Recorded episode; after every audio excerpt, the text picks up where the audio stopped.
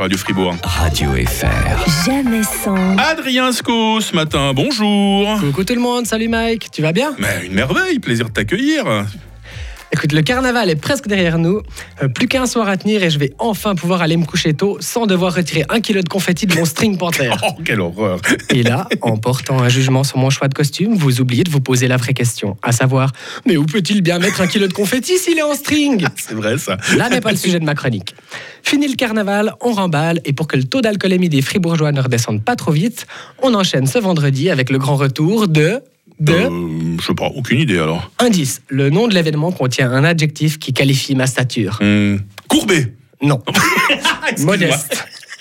Modeste, mais merci Mike. J'ai récemment découvert le concept des salons de modeste et je trouve l'idée fascinante. Hum, Le principe, c'est de se rencontrer dans le salon d'un inconnu avec d'autres inconnus pour faire l'apéro. Alors, pas besoin de préciser que c'est un concept 100% fribourgeois. Nulle part ailleurs, ton excuse pour boire des coups, c'est d'avoir rencontré des inconnus dans ton salon. L'objectif de l'événement est de créer de l'échange et des rencontres. Ouais. Là aussi, petite lacune. Le concept date d'avant Internet.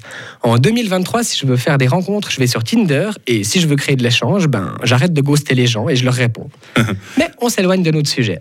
Avec les salons de modeste, tu peux donc ouvrir ton salon à de parfaits inconnus et leur offrir l'apéro. Plutôt cool. En apparence en tout cas. Quelque chose me chafouine.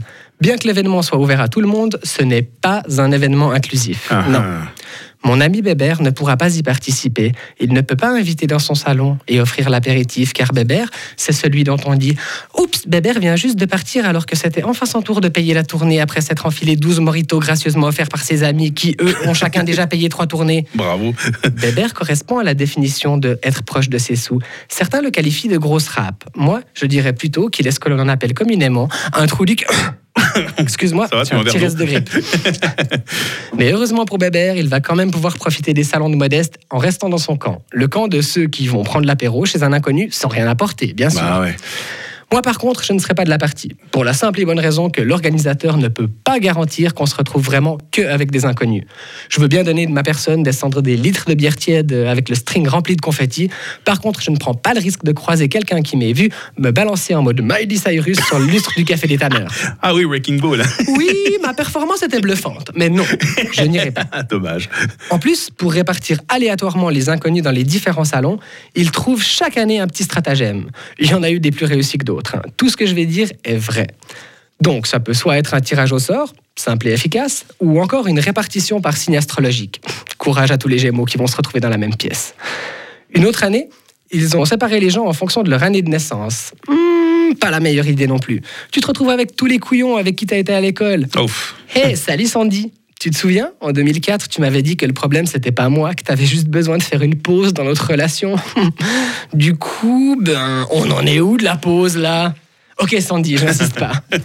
tu salueras bien ton mari, hein? On le voit plus sur Grinder ces temps. Oh. Bon, je ne vais pas vous citer tous les systèmes de caste qu'ils ont créés au fil des ans, mais allez, une petite dernière pour la route. Une année, la répartition se faisait en fonction de la première lettre du nom de famille.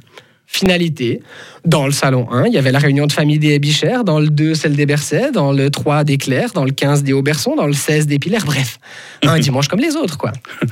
Ah, en, en vrai, je crois que ça m'a donné envie de participer. On dirait, t'es enthousiaste là. Vous aussi Alors, enfilez votre plus beau string léopard et on se retrouve à la place Python vendredi dès 18h. En attendant, bonne semaine Bonne semaine, monsieur. Non, c'est pas Courbet, c'est Adrien Sco, hein, c'est ça. Merci d'avoir été avec nous euh, ce matin sur Radio Bonne Fribourg. journée. Radio FR. Jamais sans.